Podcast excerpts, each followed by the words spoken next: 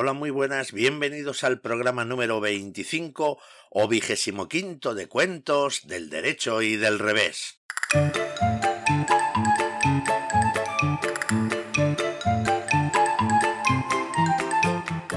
Y hoy estamos de fiesta, estamos contentísimos y de esta manera, con esta alegría, saludamos a nuestros colaboradores, el perro Parkinson. Muy buenos días, Parkinson. Hola, muy buenos días, Julianini. Madre mía, qué nervios, qué nervios, cuántas cosas tenemos hoy. Claro, hoy es un día muy, muy especial y también tenemos... a- a- ¿Qué, es- ¿Qué es ese ruido, Parkinson? ¿Tú sabes lo que es? Sí, creo que creo que es burete. Bueno, pero, pero Burete, vamos a ver, vamos a ver. Eh, llevas en el cuello un nido con un pájaro. Hola, Julianini, muy buenos días, claro, claro. Tú me dijiste me pusiera yo una pajarita, pues me he puesto una pajarita. Bueno, eh, la verdad es que yo en realidad me refería más bien a la prenda de vestir. Bueno, es igual, eh, déjalo, no pasa nada. Eh, ¿Estás listo? ¿Estáis listos los dos? Sí, Julianini. ¡A por todas! Bueno, ya sabéis lo que hay que hacer. Hoy, hoy tenemos mucho lío y hoy tienen que salir las cosas muy bien, ¿vale? Mirad, aquí está la lista de invitados. Ahora van a ir llegando porque queda poco para la hora y conforme llegan, pues vosotros les saludáis, les hacéis pasar y los vamos acomodando a todos en su sitio, ¿de acuerdo? Ok, Julianini. Entendido, entendido. Manos a la obra. ¿Qué te parece si ponemos el hilo musical mientras esperamos? Muy buena idea, Parkinson. Ese ha sido un detalle muy bueno. Dale al hilo musical. Hola, muy buenos días.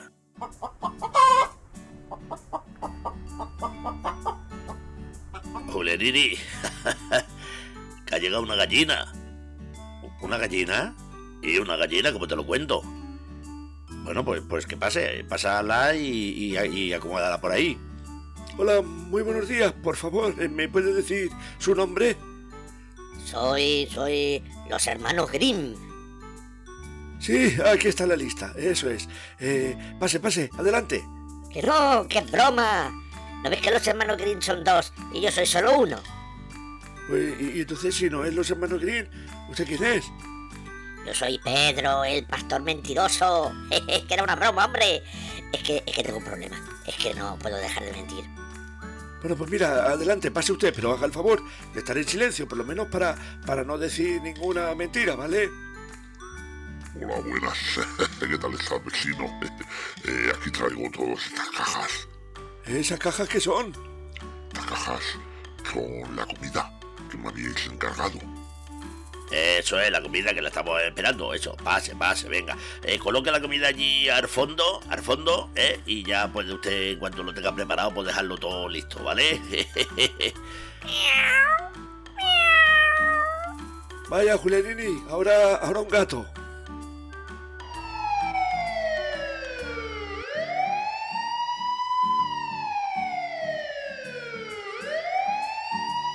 Julianini, mira, creo que por ahí viene el señor Hans Christian Andersen. ¿Pero ha llegado ya? Oh, no, todavía no ha llegado. ¿Y entonces cómo sabes que es él? Porque estoy oyendo una sirenita, una sirenita de policía. Hola, buenos días.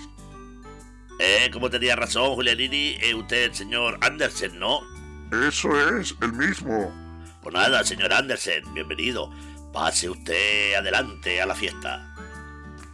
Hoy ya está la comida puesta. En su sitio he puesto allí un mantel de flores muy bonito. Pero que por favor que no la toque nadie hasta el final de la reunión, ¿vale? Vale, vale, no se preocupe. Hola, buenos días, señora vaca. Hola, señor cerdo. Eh, ¿y, ¿Y ustedes? Nosotros somos los hermanos Grimm. Ah, entonces, usted es Jacob. No, yo soy Wilhelm. Ah, entonces, usted es Jacob. No, no, no, no. Yo soy el taxista. Jacob está subiendo por las escaleras. Yo soy Jacob. Yo soy Jacob. Oh, pase, pase, pase, siéntese, siéntese. ¿Quiere que le traiga un poquito de agua? Esto me recuerda hay un cuento de mi país que me contó una señora que ya me... Ahora, ahora un perro, no te digo yo. Oye, señor pirata, eh, quiero decirle que he metido la bebida para que esté fresquita. La he metido en el frigorífico para que se enfríe. No, no, no le importa, ¿verdad? Hombre, no, ¿cómo me va a importar?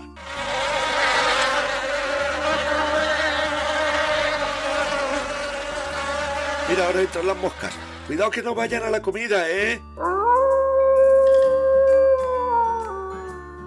Hala, pase, señor Lobo, pase, pase, pase, pase. Bueno, chicos, ¿qué tal va todo por la puerta? Por la puerta bien, genial, aquí va entrando un montón de gente, un montón de animales. Sí, la verdad es que, mira, estupendamente. Bueno, hay que tener un poquito de paciencia, pero nada. Mira, aquí está. Muy buenos días, señor Perrol. Hola, Julianini, buenos días. Pero si ya nos habíamos visto antes. Otra vez con el tema, Parkinson. Vamos a ver. Que no hablo contigo, que hablo con el señor Charles Perrault. Ah, perdona, lo siento. Bonjour, bonjour, monsieur, bonjour. Ah, je suis très content d'être ici. Muy bien, muy bien. Bueno, eh, a ver, mm, vaya pasando y vaya sentándose y luego picotaremos un poco y ahora tendremos la fiesta. Adelante, adelante. Bueno, vamos a ver, yo aquí tengo la lista, ya debe faltar eh, poca gente. Mira, por ejemplo, por ejemplo, falta el, el vecino. Hola, hola, no, yo estoy aquí. Lo que pasa es que yo prefiero, en lugar de meterme ahí con tanta gente, verlo todo desde la ventana de mi casa. Ah, bueno, pues nada, pues si se queda usted ahí, pues ya le tacho yo ahí. Bueno, pues entonces creo que ya casi estamos, ¿no? Creo que falta eh, eh, una cabra y un gallo y, y, y un mono, por lo menos. ¿y, y todos estos animales, Julianini? Todos estos animales vienen conmigo. Aquí tienen ustedes las invitaciones. Hombre, bienvenido, señores Sopo y compañía. Espere, espere, que todavía falta alguien. Hala, pues nada, pues entonces ya creo que creo que estamos todos.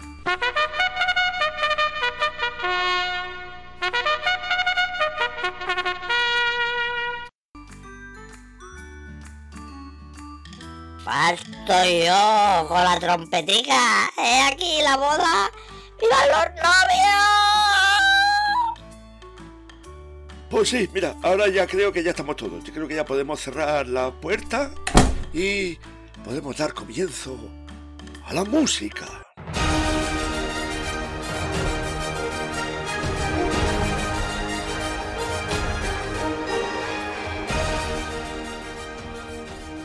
Hola, muy buenas, estamos encantados de teneros a todos aquí porque todos sois parte importante de este podcast y habéis sido invitados a, este, a esta celebración especial del episodio número 25 en el que vamos a tener colaboradores, que aparte de Parkinson y Burete, que son los colaboradores habituales, vamos a tener colaborador- colaboradores externos. En este caso, la versión del revés del cuento que hemos elegido hoy, que vamos a contar un cuento de Irak en Oriente Medio, un cuento de Irak que se titula La charlatana. Y no lo voy a contar yo como solemos hacer. Hoy contamos ni más ni menos que con la presencia aquí en el escenario que va a contar para todos vosotros el cuento de la charlatana, ni más ni menos que Alberto Sebastián. ¿Y quién es Alberto Sebastián? ¿Y por qué hemos elegido a Alberto Sebastián para esta primera colaboración? Pues muy sencillo. Alberto Sebastián es uno de los narradores orales que llevan más tiempo trabajando en esto en España, que más saben, que, que- que trabaja de maravilla y al que yo tuve la suerte de conocer hace ya más de 10 años. Y es una persona de la que he aprendido el gusto por el cuento tradicional, las ganas de contarlo, la simpatía, el, estar a gusto con todo, el escuchar embobado, todas esas cosas las he aprendido de Alberto Sebastián. Y por eso estoy contentísimo de haberlo invitado a esta edición especial del podcast Cuentos del Derecho y del Revés. Así que recibámosle con un fuerte aplauso en la versión del derecho.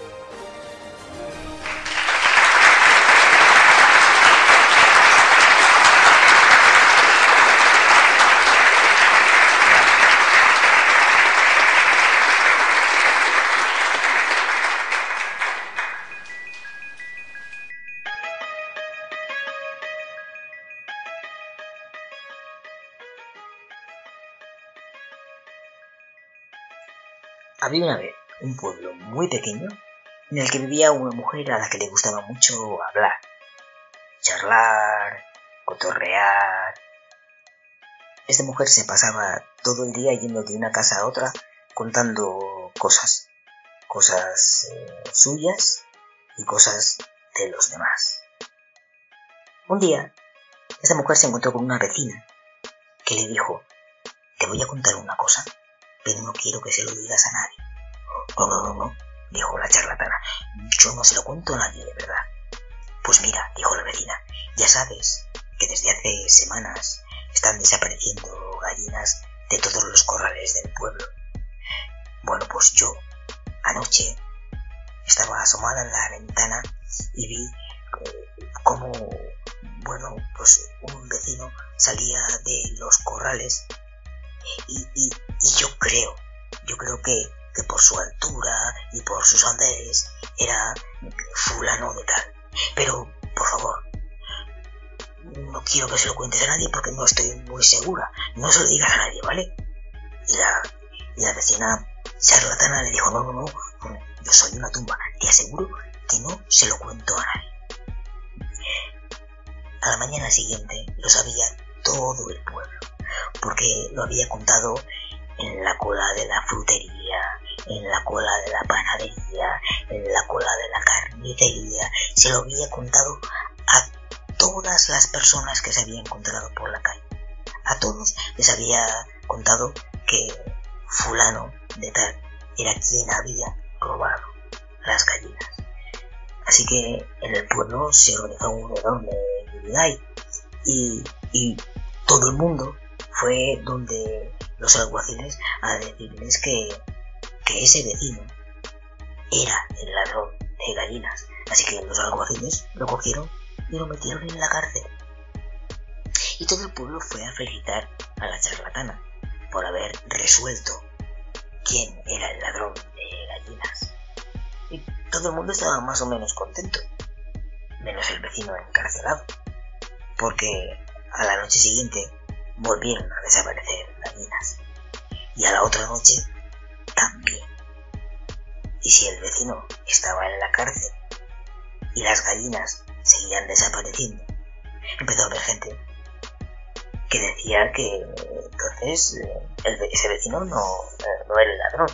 Pero otros decían que sí, que sí, que claro que sí, que la charlatana, ella contaba que lo había visto salir del corral con una gallina en cada mano. Y entonces eh, él tenía que ser el ladrón, pero los otros decían que no, que las gallinas seguían desapareciendo. Y bueno, pues la discusión fue a más y a más, e incluso llegaron casi a, a las manos.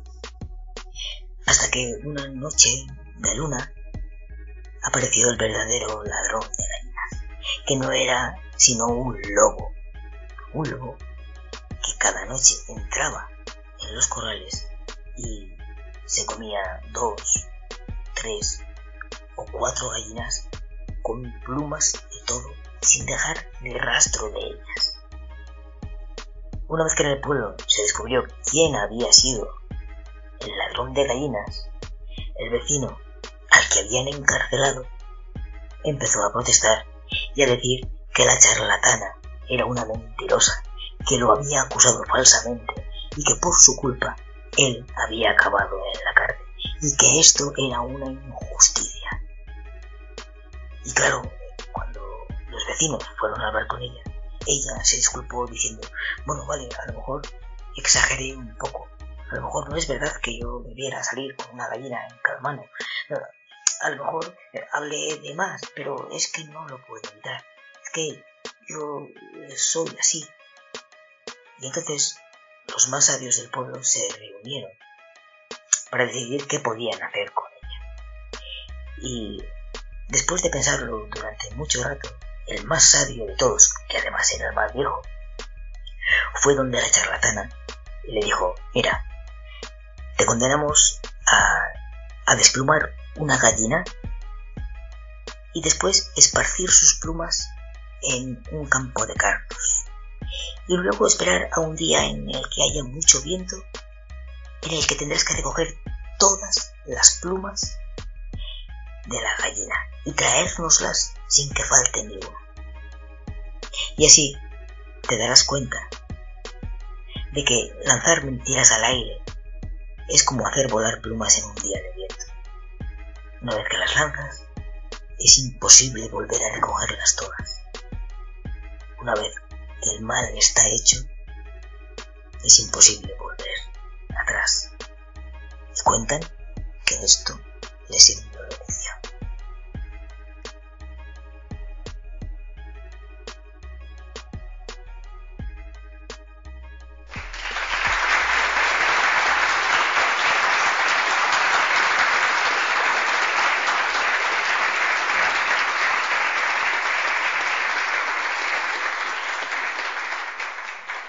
Bueno, un aplauso más que merecido para Alberto Sebastián. ¿Qué os ha parecido? Bueno, a mí, a mí me ha alucinado, me ha gustado muchísimo. Eh, por supuesto que sí.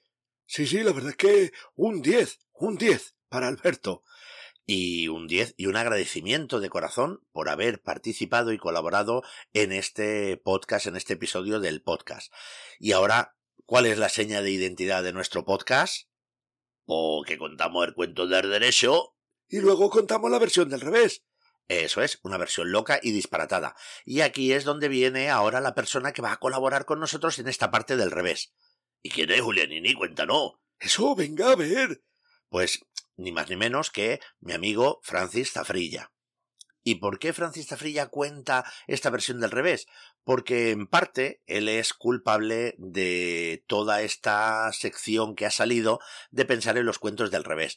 A nosotros siempre nos ha gustado pensar e imaginar mucho al estilo de Gianni Rodari, pero hace mucho tiempo Francis tuvo una idea de hacer un cuento de la Bella y la Bestia mm, versionado y además hacerlo con una técnica diferente muy divertida que era los emoticonos. Y de ahí surgió una forma de trabajar los cuentos. Después de ahí, La Bella y la Bestia en emoticonos me lo ha oído mucha gente gracias a la idea primera de Francis y luego pudimos trabajar la idea de los tres cerditos, un cuento que también me ha oído mucha gente y que suele ser muy divertido y por esa razón, porque él está de fondo detrás de todo esto y la historia del revés de los tres cerditos fue la que contamos en el episodio número uno, Julianini, que te está enrollando, bueno, sí, sí, la verdad es que sí. El caso es que como él en parte es culpable de estas versiones del revés, por eso le hemos invitado a que sea la primera persona en colaborar en hacer la versión del revés. Así que ahora os dejo con la versión del revés de la charlatana por parte de mi amigo Francis Zafrilla.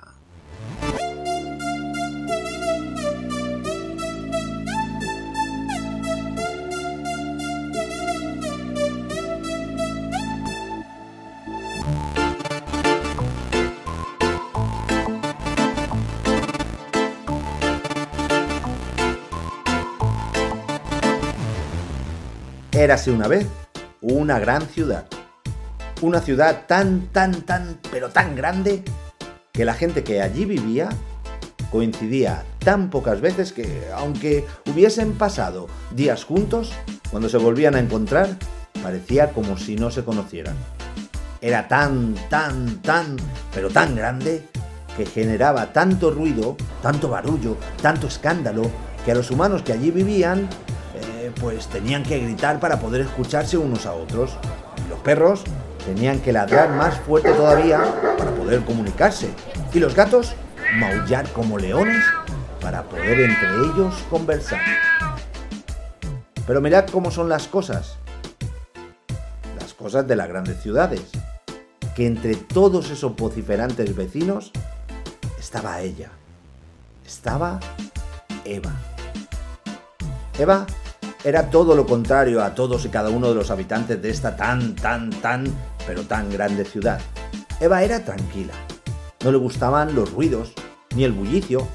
Le gustaban las personas. Pero cuando hablaban normal y despacito. Y los perros le encantaban. Pero cuando no ladraban como descosidos. Y los gatos también eran de sus mejores amigos. Pero cuando maullaban como pequeños meninos. Eva se paseaba arriba y abajo por la gran ciudad y se dedicaba a escuchar a los demás.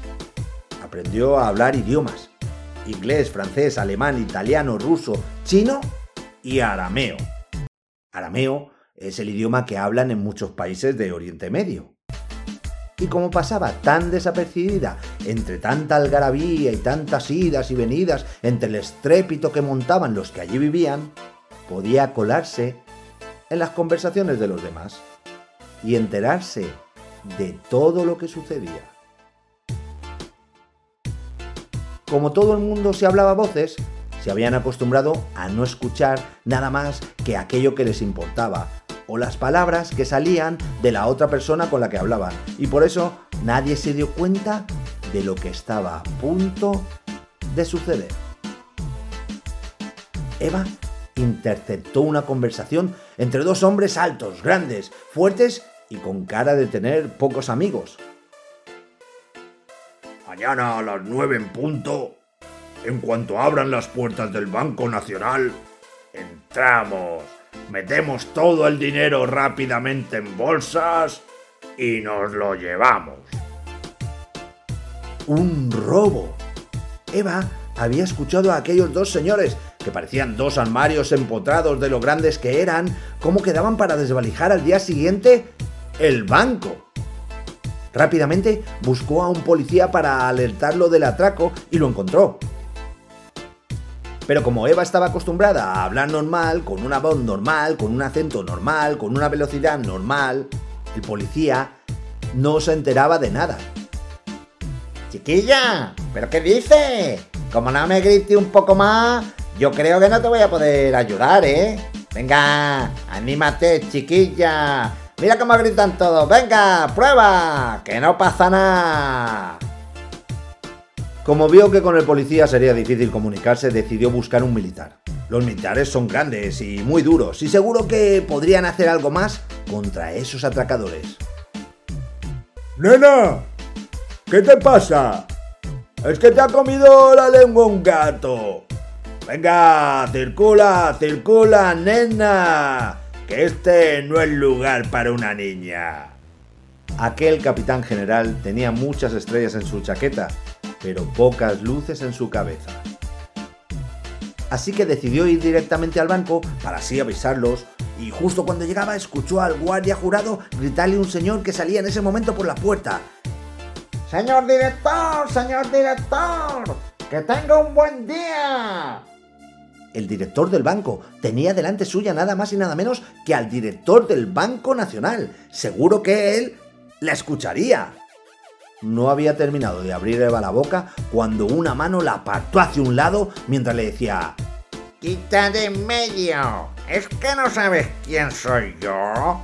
Que soy el director del banco más importante del mundo y no tengo tiempo para entretenerme con tonterías. Eva pudo gritar, como hacían todos, y así advertirle del robo inminente que iban a sufrir, pero no lo hizo le miró a los ojos y decidió que ese no era su estilo, ni su manera de ser.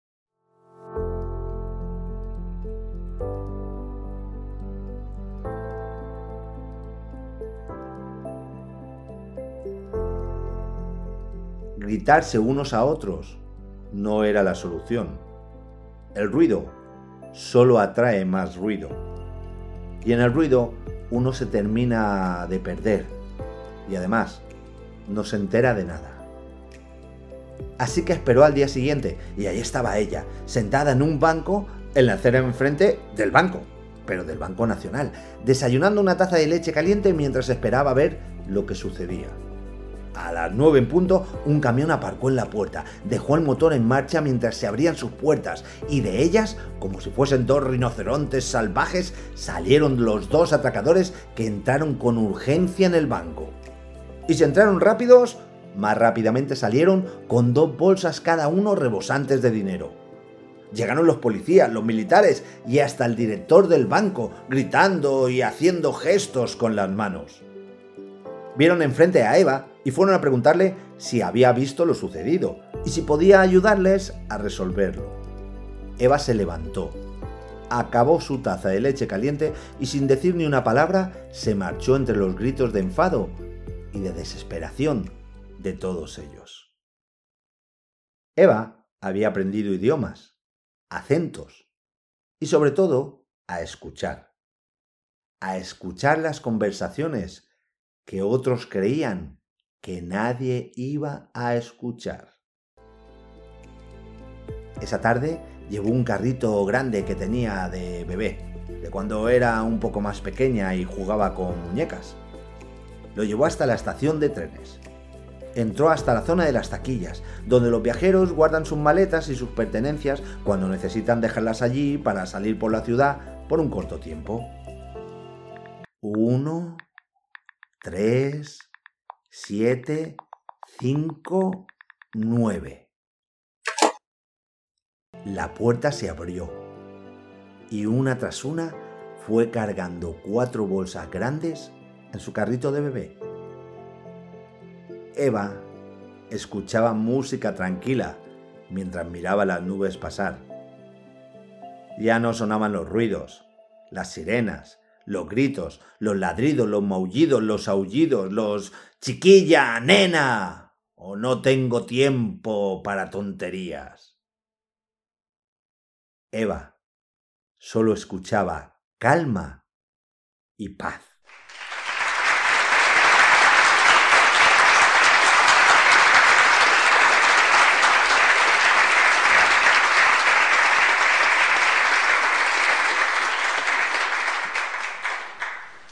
Bravo, bravo, bravo, qué divertido, qué bien.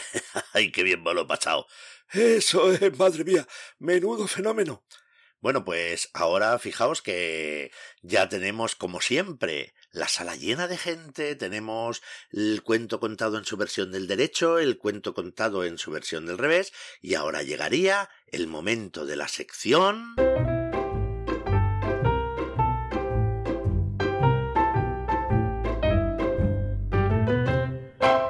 palabra del día.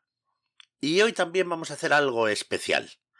Hoy vamos a usar de palabra del día una palabra que casi no necesita ninguna explicación. Y la palabra que hemos escogido para hoy no es ni más ni menos que gracias. No necesita explicación porque es la palabra que expresa el agradecimiento. El agradecimiento que tenemos a todos los que hacéis posible este podcast, escuchándolo y haciéndonos llegar vuestros comentarios y vuestros me gusta. Así que esta es la palabra que hoy nos ocupa en la palabra del día. Muchas gracias en mi nombre, en el de Burete y en el de Parkinson, a todos los que hacéis posible este podcast.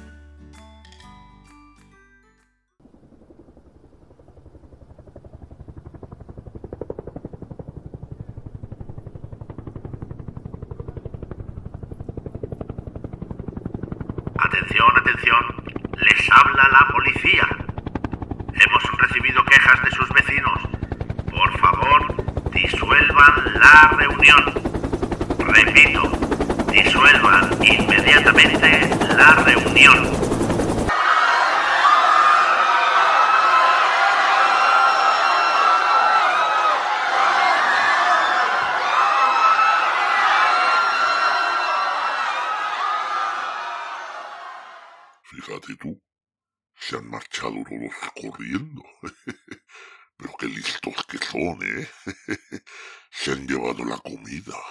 Se han llevado todos los tuppers de comida. Sí, sí, sí, yo lo he visto todo desde aquí. Se lo han llevado todo. Debajo del sobaquillo llevaban todos un tupper. Bueno, en fin, no pasa nada. Nos hemos quedado solos, así que creo que es justamente el momento